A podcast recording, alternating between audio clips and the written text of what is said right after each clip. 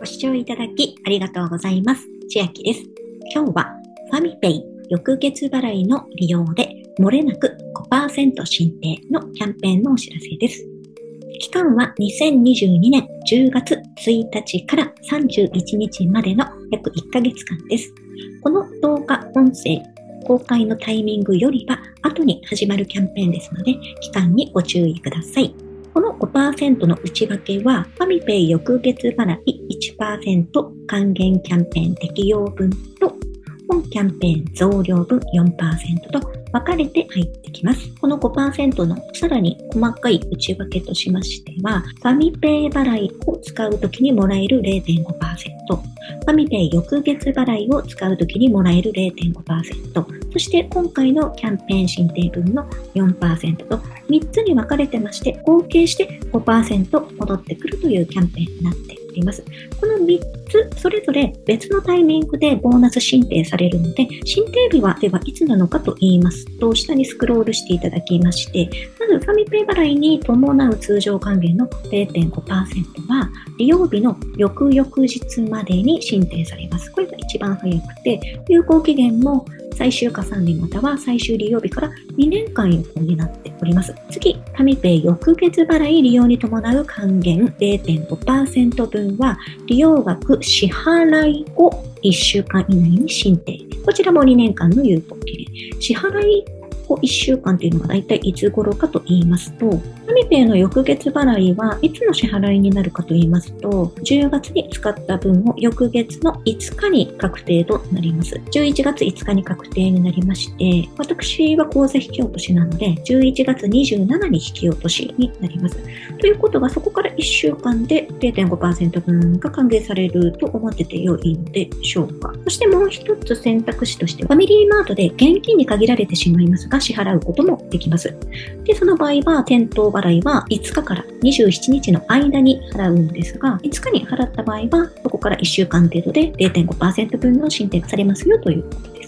ちなみに通常ですと、このファミリーマートで現金で払った時っていうのは、収納事務手数料330円かかるんですが、現在キャンペーン中で、2022年12月27の日までであれば、この330円相当の料金が期間限定ファミペイボーナスとして後日申請になるようですので、口座引き落としであっても、ファミマの店舗で支払っても、実質無料でお支払いただくことができます。そして本キャンペーン4%分の申請分は2022年12月29日頃申請。有効期限のある期間限定のボーナスで入ってきます。いつまでに使えばいいかと言いますと、約2ヶ月後、2023年2月28日までに使い切り、ボーナスで入ってきます。そもそもファミペイ翌月払いというのは何かと言いますと、後払いができるクレジットカードのようなものです。審査が必要になります。と言いますのも、ファミリーマート個人情報の取り扱いに関する重要事項というところも合わせてあるんですが、個人信用情報の機関 CIC というところに、ファミリーマートの会社、ファミマデジタル版というのがここに登録があります。つまり、皆さんがファミペイ翌月払いに申し込みましたら、ファミリーマートからここの CIC に皆さんの個人の信用情報問題ないですかという紹介をします。そして問題がなければ、早ければ5分程度で審査 OK という連絡が来ます。さらに、ここに登録していることによって、皆さんが翌月払いをどのように利用したか、毎月どういうふうに利用したかという情報も、ここの信用情報の支援シーンに伝わりますので、再度クレジットカードを作るという時、他の会社もその情報を参照して審査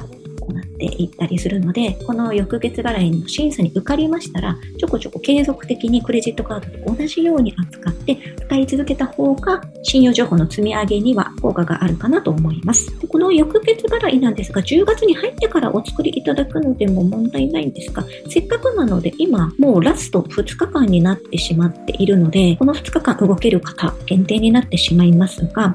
フミ翌月払い審査が通りましたら、登録者という扱いになりますので、半額戻ってくるキャンペーンがあと2日あります。2000円相当が戻ってくる上に新規登録するので、さらに500円相当も申請されます。しかも、このキャンペーン、フファミペイ翌月払い、決済で使わなくても OK なキャンペーンになっています。登録が済んでいれば OK です。で、4000円はどのように使えばいいのかと言いますと、なんとファミリーマートでお買い物しても対象外になってしまうキャンペーンです。街のお店かネットのお店に限られております。主な街のお店はドラッグストア系ですとがあるんですが、私はこの4000円も終えているんですが、何で使ったかと言いますと、ここのメルカリラクマで使いました。メルカリラクマで買い物するときの支払い方法のところにファミペイというのが選べるようになっております。しかも手数料無料でできますので、あと2日で街のお店では買えないという方はそういう方法もあります。そうすると2500円も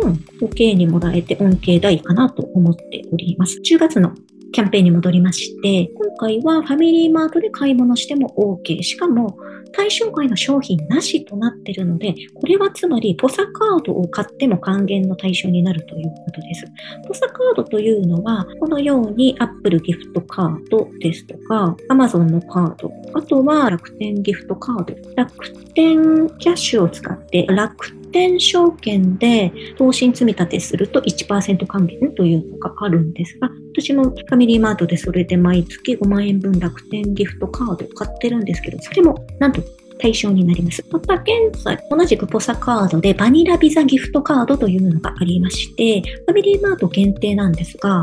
併用することもできます。2.5%還元で最大1500円相当のボーナスが返ってくる。これを使うには6万円バニラビザギフトカードを買いますと最大限1500円バックというのもあります。10月10日までのキャンペーンになっているので、10月に入りましたらこれも併用することができそうです。また、ファミリーマートで買っていただいたり、街のお店やネットのお店、主なお店、ずらーっと出ておりますので、こういうところで買っていただいても対象になるキャンペーンです。そしてファミペイ翌月払いに審査受かった後のお話なんですが、翌月払いを使うためにはちょっとハードルがありまして、ファミペイをお財布で例えますと、4つのポケットがあるような感じで、翌月払いのキャンペーンだからといって、え翌月払いのポケットからお金をすぐ最初に出していいかというと、そうではなくて、翌月払いのお金は一番最後になっております。ですので、その前に他のポケットを空にしてから、ファミペイ翌月払いのお金を出さないといけません。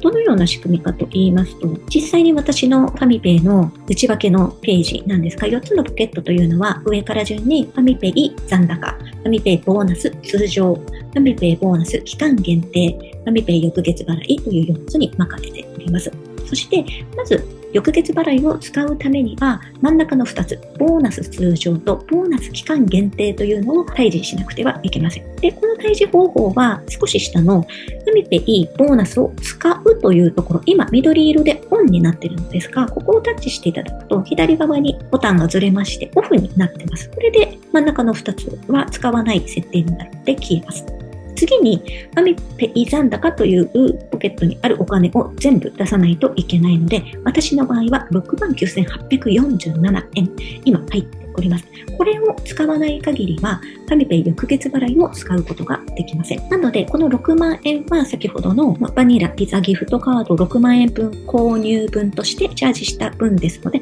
これをまず買います。残り残高9847円になったら、えメルカリラクマ、先ほどもお伝えしましたが、で、9847円分は、私の場合、あっという間に買い物しそうですので、それでなくす予定です。そして初めて、ここの翌月払いの利用可能残高5000円っていうところを使うことができます。で、今5000円になってるんですが、これは人によって最大値が変わってきます。どこで確認するかと言いますと、閉じるを押していただいて、ファミペイのフォーム画面のサービス一覧へという緑のボタンをクリックします。そして、ファミペイという項目右側、ファミペイ翌月払いを押しまして、本人認証をしましたら、ご利用可能残高今5000円で設定しております。この緑のボタン、利用上限額を変更をします。今、私は万が一使っても最低限で済むように一番低い5000円を設定あえてしているんですが、5万円まで引き上げることもできます。で、今回その下のお知らせという赤いバナーのところ、ここで、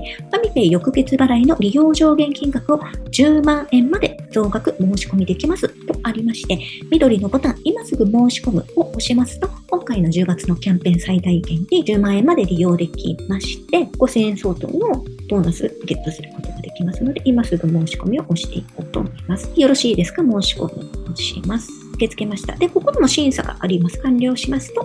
プッシュ通知でお知らせします。通常審査は5分程度でとなっております。ということで、その通知を待ちたいと思います。これが通れば10万円最大利用することができます。して今回のキャンペーンのコツとしては、なるべくここのファミペイ残高というところが減っている状態であれば、より参加しやすいと思いますので、ファミペイのチャージをするという方は、9月からファミペイのチャージの日が毎月第2、第4金曜日に開催となっております。これおそらく更新されなければ10月も第2、第4ということだと思いますので、そうすると10月14日と28日がチャージの日になります。チャージの日にここにチャージするとなれば、おのずとファミペイ残高がその時に増えていきますので、翌月払いを使うチャンススとしては、チャージの日にチャージの予定がある方は、そのチャージの設定された日の前にこのキャンペーンに参加して、翌月払いを使うのがタイミング的には最適なのかなと思います。では、今日はファミペイ翌月払いの利用で漏れなく5%申請のキャンペーンのお知らせでした。内容が良ければグッドボタン嬉しいです。また、YouTube のチャンネル登録、各音声メディア、Twitter のフォローなどもお待ちしています。今、私の LINE 公式アカウントでは、毎日子供にお帰りと言いたい、自宅で収益を上げる方法をご案内しています。動画や音声ではお伝えしていない内容などもお話ししていますので、ぜひ LINE もご登録ください。下の説明欄からお進みいただけます。最後までご視聴いただきありがとうございました。千秋でした。